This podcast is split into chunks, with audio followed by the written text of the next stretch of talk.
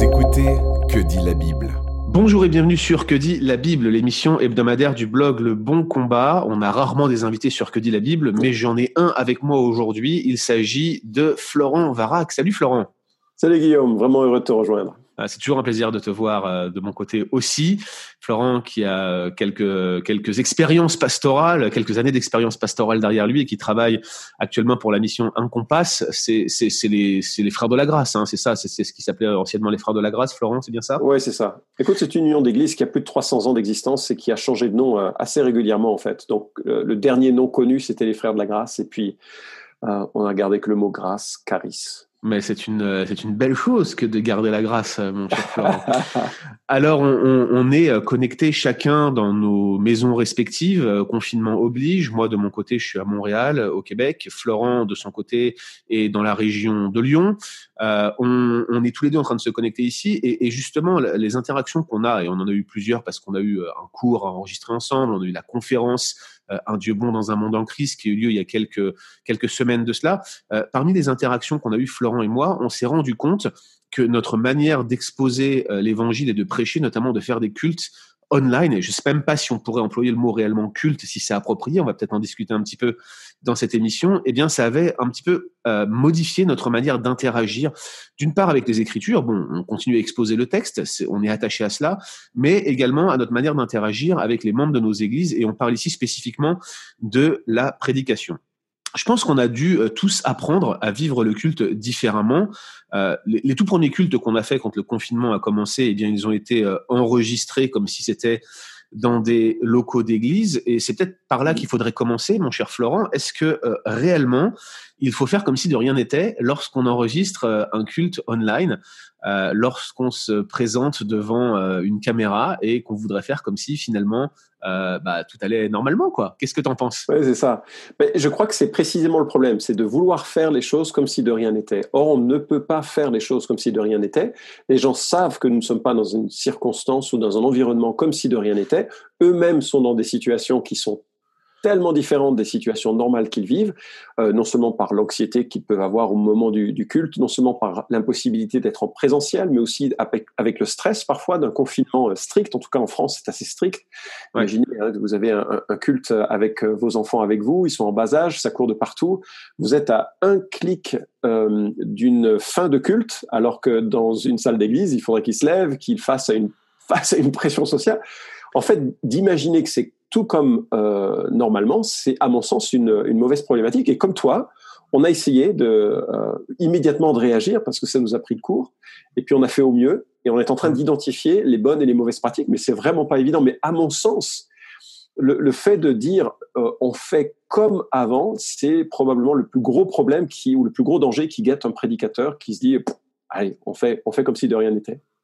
Alors, on est, on est d'accord qu'on peut pas faire du tout euh, comme si euh, de rien n'était. Ça serait euh, en quelque sorte un, un, un, petit peu faire acte de, de, de négationnisme vis-à-vis -vis de la situation présente. Hein. Peut-être que le mot est fort ici, mais en tout cas, de, ça, enfin, les, les, gens ne sont pas dupes. Est-ce que, par exemple, on devrait adapter euh, la forme au contexte audiovisuel. J'insiste bien hein, là-dessus parce que autant il y en a certains qui ont réussi à maintenir un certain niveau d'enregistrement, notamment ceux qui avaient l'habitude de faire des cultes en ligne, notamment, mais euh, d'autres, euh, lorsqu'ils prêchent sur la toile, c'est assez drôle. On a l'impression que c'est Oussama Ben Laden qui vient faire une revendication, tu vois. Euh, c'est, non, je, je, plaisante ici, mais tu vois, on, ils ont posé l'ordinateur sur trois coussins là. Euh, la qualité du son est pas terrible, souvent inaudible même. Euh, alors, est-ce qu'il y a un effort spécifique à faire sur sur la forme. Euh, et puis surtout euh, est-ce est qu'on doit s'adapter? Il, y a, il y a eu toute la question par exemple de est-ce qu'on doit regarder faire comme si on regardait des auditeurs virtuels dans la salle? Tu vois il y, en a qui se disent ah ouais, il faut continuer comme avant. Tu sais en cours de millétique certains insistent sur le fait de regarder deux fois chaque personne dans la salle. Euh, est-ce que est-ce que réellement c'est quelque chose qui doit être approprié ou est-ce que je dois me concentrer sur la caméra qui est en face de moi? Qu'est-ce que tu en penses toi Florent? Ouais. Alors moi je crois que le, la forme est fondamentale par rapport à au type d'auditoire que l'on a. Je crois que c'est un principe que nous avons. il y a un principe d'accommodation que nous trouvons dans l'Écriture. Dieu s'accommode à notre humanité dans la manière dont il a communiqué. Et, la, plus belle forme d'accommodation, c'est bien sûr le, Seigneur créateur de l'univers qui prend euh, forme humaine pour qu'on puisse voir qui est Dieu. Euh, il dit, hein, celui qui m'a vu a, vu le Père, dit Jésus. Donc il y a, une forme d'adaptation de la, communication. Et je crois que c'est de la responsabilité du communicant de réfléchir à la manière dont il communique euh, si je vais parler à un groupe de jeunes, je m'habille pas de la même manière que si je vais parler à des pasteurs. Si je veux parler à des pasteurs, je ne vais pas utiliser le même type d'illustration que si je, euh, suis dans une euh, soirée d'évangélisation, parce que les attentes sont différentes et que je crois ça s'appuie sur un précédent. Quand on regarde le livre des Actes, on se rend compte à quel point les, les apôtres étaient vraiment pertinents dans leur approche, dans mhm. leur manière de discuter et même dans les termes. Autant on a une proclamation dans un contexte qui permet la proclamation, et autant on a des dialogues dans des contextes qui sont des, des, contextes différents. Hein. Quand Paul parle avec euh, les anciens, c'est pas tout à fait la même chose quand il dialogue avec euh, dans ce lieu de prière avec euh, les gens comme Lydia et d'autres. Et donc il faut être il faut être conscient que le, mode de communication que l'on décide d'avoir dépend de l'environnement dans lequel il est utilisé. Je crois que c'est une bonne question de se poser. On change d'une prédication en salle de, de, culte quand on arrive à une prédication online les mhm. codes sont totalement différents. Il faut au moins en être conscient. Alors après, le degré d'adaptation qu'on va choisir d'avoir, ça, ça, dépend de plein de facteurs. Et je pense qu'il est légitime de minimiser ou au contraire de maximiser. Ça, ça après, c'est un choix, ce soit choix de stratégie, un choix de communicant. Mais de dire que l'on ne le prend pas en compte, à mon avis, alors je, je peux tout à fait entendre que c'est une erreur et que j'exagère, mais à mon avis, c'est un peu se, se moquer de l'auditoire à qui on fait peser la charge de l'écoute en disant que je sois intéressant ou que je ne sois pas intéressant, je fais la même chose, euh, quelle que soit la situation, et vous devez m'écouter. Je mhm. pense que c'est pas c'est pas une marque de respect pour l'auditeur qui nous écoute. Ouais, c'est vraiment intéressant que, que, tu, euh, que tu soulignes ça. Moi, je pense que je suis 100% d'accord avec toi. Il y, a, il y, a, une histoire de, de, de prendre en considération que l'auditeur, lui aussi, il est confiné chez lui et, et qui comprend bien les problématiques mm. euh, que, que, sont celles du prédicateur. Donc, essayons de comprendre qu'il y a différentes approches possibles et qui toutes sont contenues dans cette espèce de spectre qui vont euh, d'un côté euh, le, bah, du côté de l'action de faire comme avant et à l'inverse de faire euh, comme si on va complètement modifier la forme dans ces contextes de pandémie. Donc je pense qu'il y a deux extrêmes possibles là et que la réponse elle se trouve probablement entre les deux. Toute la question est de savoir de quel côté on se pose pour que ça soit le plus pertinent. Alors quels sont les avantages et les dangers? Tout d'abord de faire comme avant, comme si de rien n'était. Est-ce qu'il y a des avantages de faire, à faire ça? Est-ce qu'il y a des dangers à faire cela? De coller le plus possible à la forme qu'on avait auparavant? Euh, Est-ce est que tu as une idée là-dessus? Oui, alors l'avantage, c'est que ça permet que euh, ceux qui sont des habitués de, nos euh, bah, prestations, enfin, j'utilise un terme très, très mondain hein, dans cela, mais de, de nos prédications, ceux qui sont habitués de nos prédications euh, se repèrent plus facilement parce qu'ils identifient les mêmes tics de comportement, les mêmes manières de, parler, de s'adresser à, à, ceux à qui on à qui on parle. Donc je pense que c'est un avantage. Il y, a une, il y, a une, connexion un petit peu naturelle avec ceux qui nous connaissent. Le problème, bien sûr, c'est que ce que l'on peut faire dans une, euh, une, réunion privée de type Zoom ou, Skype selon la taille des, des églises ou euh, Microsoft Teams, je ne voilà, je vais pas faire la pub de tout ce qui existe, mais ce que l'on peut faire dans un environnement privé où les codes sont entendus et reçus et anticipés n'est pas tout à fait la même chose que l'environnement euh, brutal du web où des gens extérieurs à la fois vont aussi trouver dans ce que l'on dit un point de repère. Mais attention, ce point de repère, il peut être aussi super négatif. Moi, j'ai un collègue euh, allemand là qui euh, euh, qui travaille beaucoup en Afrique. C'est le directeur de notre de tout le développement en Afrique. C'est un, un, super frère et il travaille dans une église qui est une vraiment le type d'assemblée où tous les gens sont volontaires. Je crois qu'il n'y a pas de pasteur à plein temps ni, ni dédié. Et les gens, ils font un travail formidable en tant qu'anciens pour les soins de l'église, pour l'accompagnement aucun doute sur l'intégrité, l'amour et euh, l'engagement de ses frères au profit de l'Église. Ils ont euh, décidé de mettre le culte en ligne. au départ, ils mettaient des codes avec des, euh, des, mots de passe. Et puis, il y a quelqu'un qui a dit, mais pourquoi on met des mots de passe? Comme ça, tout le monde peut y, y participer. Et lui, il a dit, surtout pas, vous n'êtes pas encore suffisamment bon. et je me dis, bon, c'est osé hein, de sa part de dire ça, mais j'ai réfléchi à ça j'ai dit, mais en fait, c'est vrai. Si, euh, dans un sens, on veut, on veut pas être une occasion de chute, comme le dit l'apôtre Paul, ni pour les Juifs, ni pour les Grecs, ni pour l'Église de Dieu. Et ce qui est intéressant, c'est que l'Église de Dieu vient en troisième. place dans le, propos de Paul aux, Corinthiens. Donc je crois qu'il y, y, a une réalité, c'est que notre témoignage n'est pas qu'un bon témoignage. C'est pas parce qu'on est présent sur le web que l'on dit des choses que les autres euh, vont saisir en disant waouh c'est génial le christianisme. Le hmm. débit d'information que l'on peut avoir dans un contexte entendu où les gens ont les repères et les codes euh, évangéliques, c'est pas tout à fait le même que dans un monde totalement public.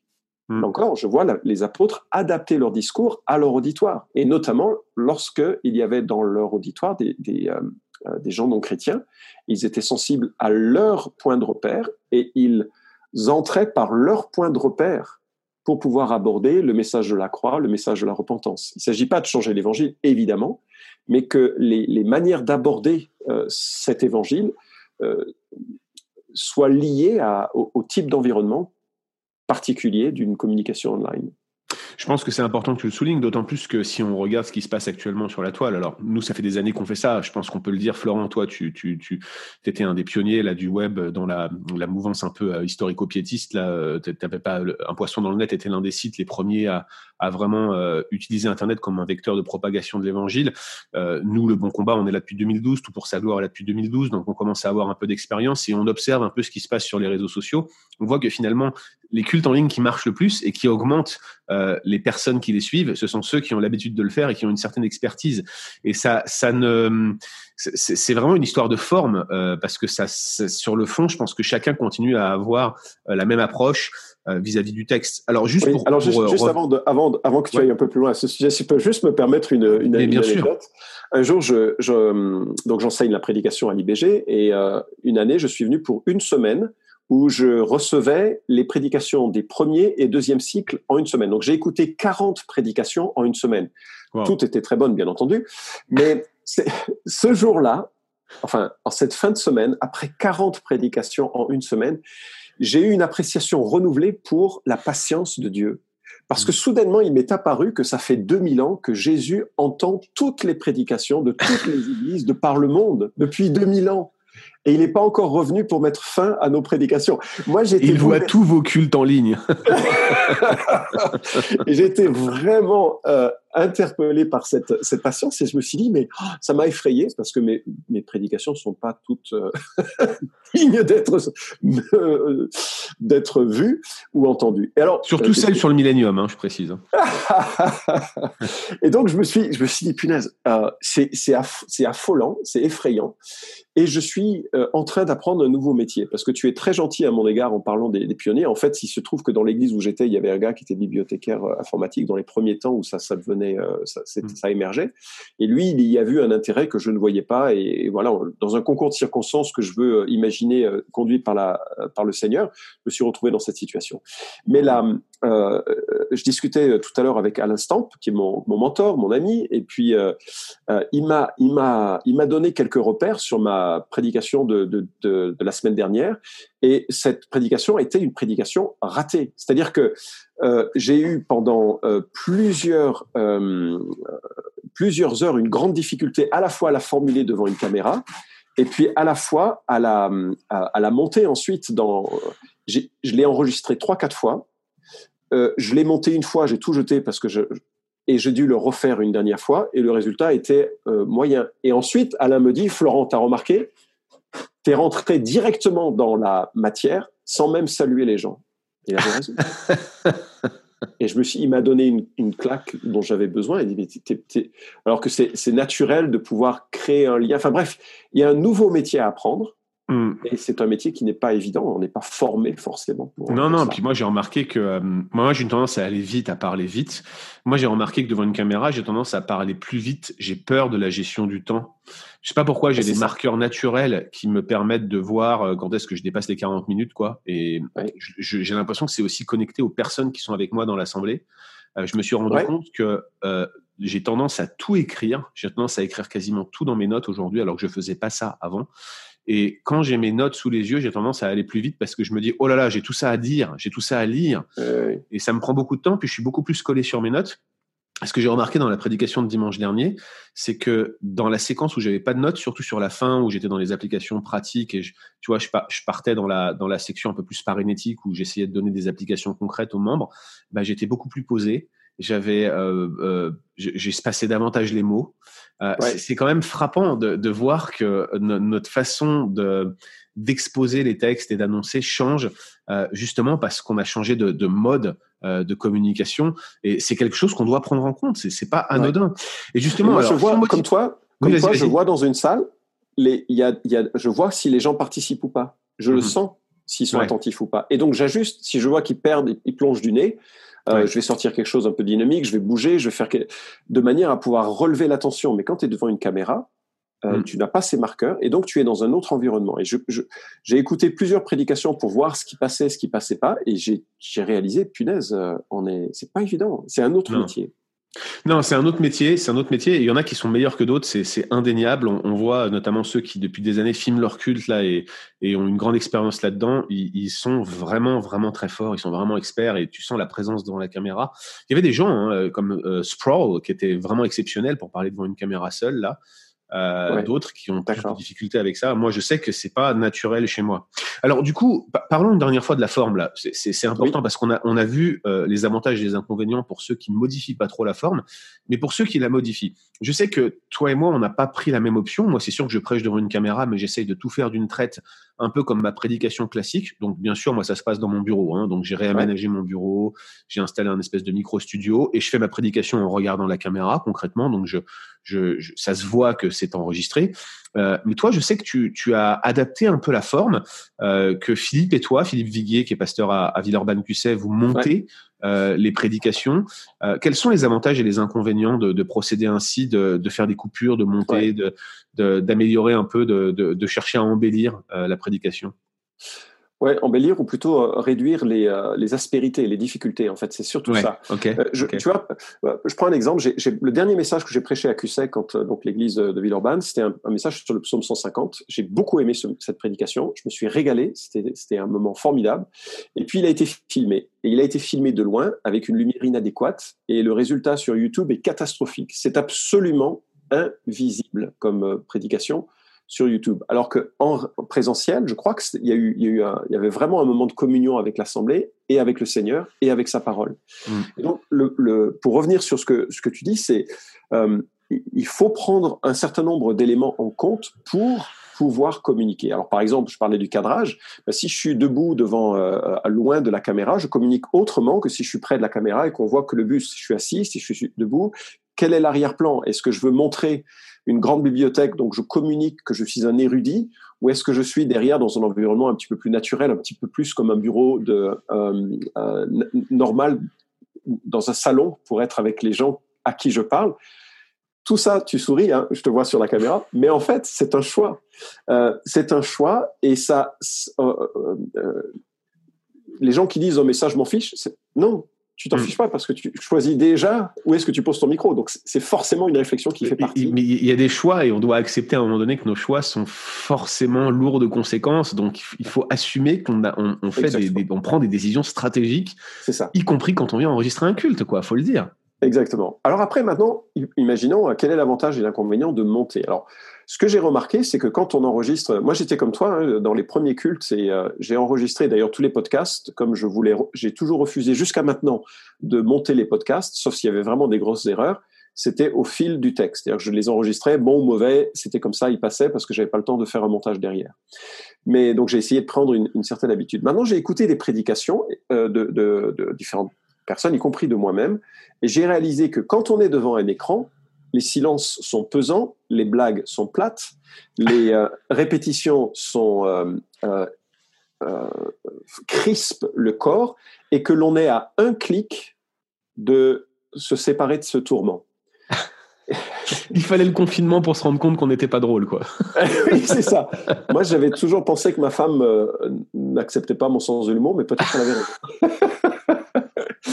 Et donc, euh, euh, j'ai réalisé que euh, il faut qu'il y ait un rythme sur un écran qui est conditionné par le rythme de tout ce que l'on voit à l'écran, qui doit être différent. Et je ne suis pas certain que la longueur de nos exposés, de nos explications, sont aussi importants sur un écran qu'elles peuvent l'être en présentiel où on peut saisir et cueillir euh, l'attention des gens. Et ils sont là avec un pas volontaire d'être présents pour une durée qu'ils ont assumée, alors que chez eux, ils sont otages de plein d'autres événements. Les enfants qui demandent à manger, les, euh, euh, tout un tas de contraintes, et puis peut-être la fatigue, le ras-le-bol, et ils peuvent couper rapidement ce qui, ce qui se passe. Et donc je pense que monter une prédication, il ne s'agit pas de l'embellir, mais il s'agit de couper ce qui pourrait être des répétitions euh, inutiles, ce qui mmh. pourrait être des silences pesants, et quelque chose qui permet de donner du rythme aux propos. Hmm. Surtout que c'est vraiment pas compliqué à faire. Hein. Euh, si vous avez iMovie, c'est IO entre le début et la fin et vous supprimez. Et puis hmm. on peut on peut faire des choses minimalistes. Et c'est vrai que quand j'ai livré ma première prédication à Philippe Viguier, il m'a beaucoup surpris parce qu'il l'a complètement conditionné en insérant ce que l'on utilise éventuellement en PowerPoint. Et le résultat, c'est pas tellement que ça a été euh, mieux. Enfin, ça n'a pas embelli la prédication, mais ça a facilité le suivi. Et je crois que faciliter le suivi, je me souviens de ce que la parabole du, euh, du semeur dit, c'est que le diable, il ôte la semence. Hmm. Et qu'est-ce qu'il fait? Il empêche de comprendre. Donc tout ce qui peut faciliter la compréhension me semble être spirituel.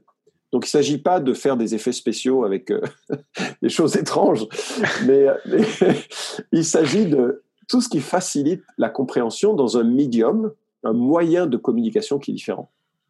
Pour appuyer ce que tu dis, euh, tu étais le seul lors de la, de la conférence euh, Un Dieu monde dans un monde en crise, qui a été préenregistrée, on peut le dire aujourd'hui. Elle a été diffusée en live, mais elle a été préenregistrée pour des raisons techniques, surtout pour des raisons de bande passante. Tous les orateurs ne pouvaient pas se connecter en live.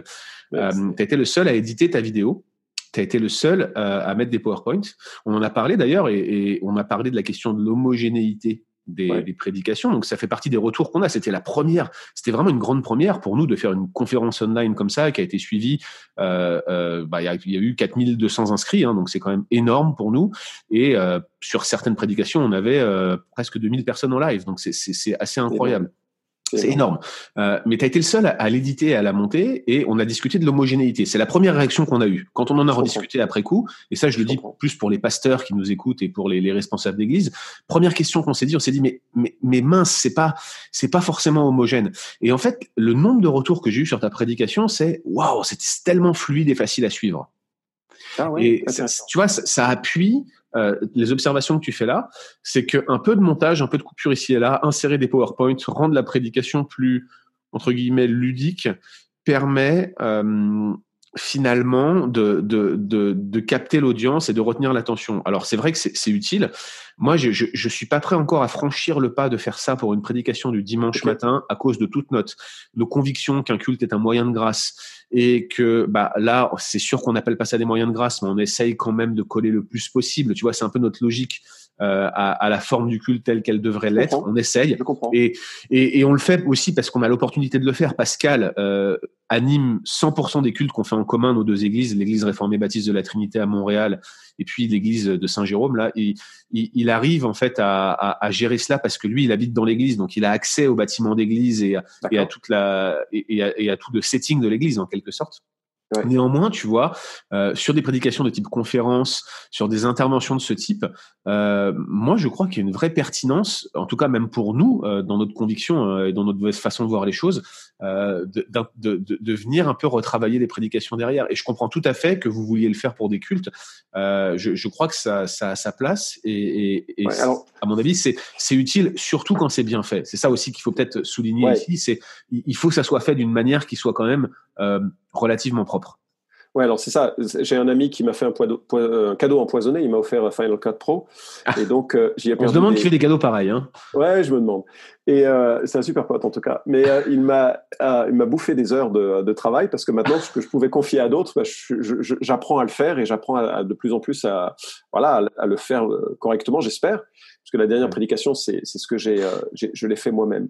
Mais si vous choisissez, je, je, pense à une église là euh, aux États-Unis, euh, grosse église, une église historique pour notre mouvement qui a eu vraiment un impact missionnaire dans le monde entier. Premier culte, euh, confinement oblige, il est dans sa salle de culte et il se fait filmer. Enfin, il est droit comme un comme une asperge et, ils essaient, les pauvres, ils essaient, comme nous, hein, on essaie de faire au mieux la première fois. C'était imbuvable, c'était artificiel au possible. Mm le euh, dimanche suivant, il était dans son salon, assis sur, une, euh, sur un, canapé, et mm. tout était super fluide et il te parlait de salon à salon.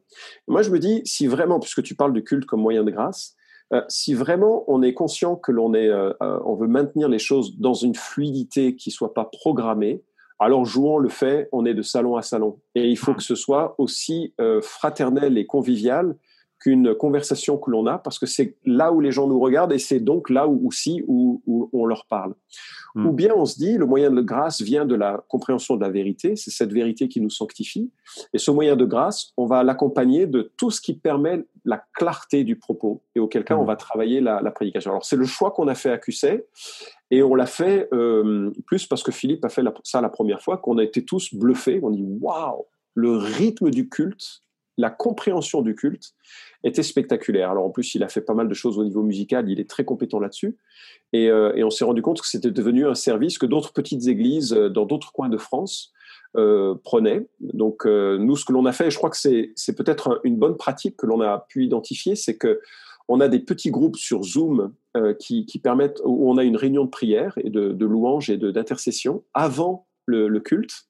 Et donc on a cette authenticité relationnelle cette mhm. capacité de porter les fardeaux les uns les autres autant qu'on peut le faire dans, ce contexte.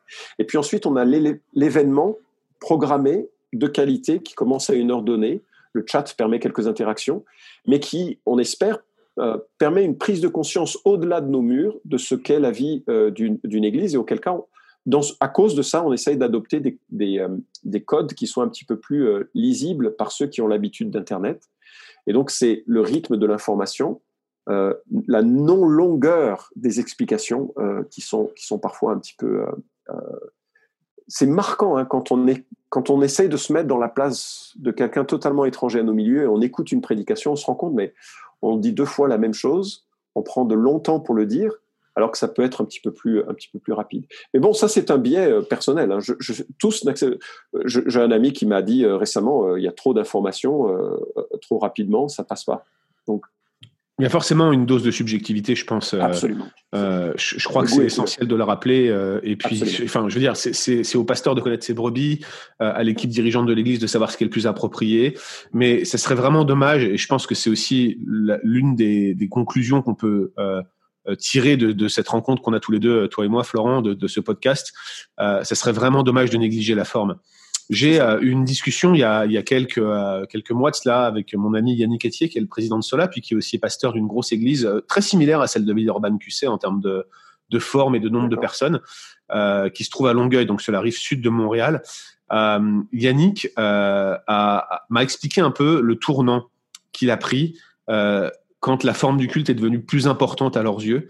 C'est une discussion qu'il a eue avec euh, Claude Houd, hein, pour ne pas le nommer, qui est pasteur de la plus grosse église au Québec, à peu près 5000 personnes qui se réunissent au culte chaque dimanche. Donc on n'a pas du tout la même approche. Hein. Claude, c'est plus un pragmatique. Nous, on est davantage des théologiens. On se focalise sur une certaine doctrine, une exposition du texte, ce qui est très important à nos yeux. On est des expositeurs, nous tous là un peu dans, dans le groupe de la parole de Dieu. Mais Claude euh, a vraiment insisté sur le fait que l'excellence dans la forme est aussi quelque chose qui, que l'on fait pour Dieu.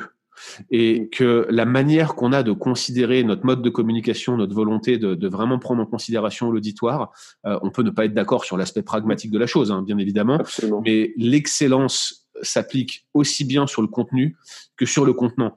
Et je crois qu'il y, a matière à réflexion ici, et c'est quelque chose peut-être sur lequel on peut laisser nos auditeurs avec euh, pour réfléchir. Je pense que ça dépend des contextes. Il ne s'agit pas ici d'être euh, ultra pragmatique ou ou de, de, de, se focaliser de, de, manière démesurée sur la forme, c'est pas du tout ce que Florent et moi on veut vous communiquer au travers de ce podcast, je crois.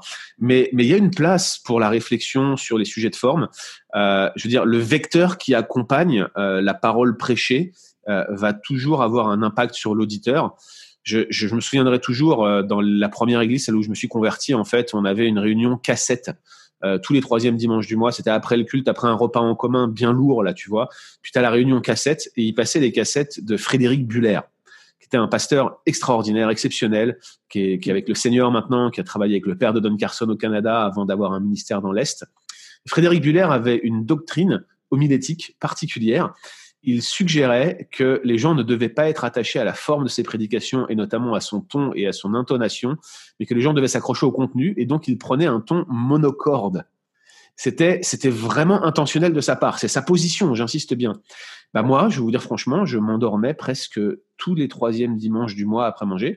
Je luttais contre le sommeil, j'avais honte même, mais je crois que j'étais pas le seul parce que encore une fois, je, je crois qu'il y avait euh, une décision de, privilégier le fond euh, de manière démesurée par rapport à la forme et d'oublier que la forme est aussi importante quand on veut dire un message. C'est un avis forgé avec euh, quelques quelques années d'expérience maintenant, mais ça reste une position qui reste euh, forte chez moi.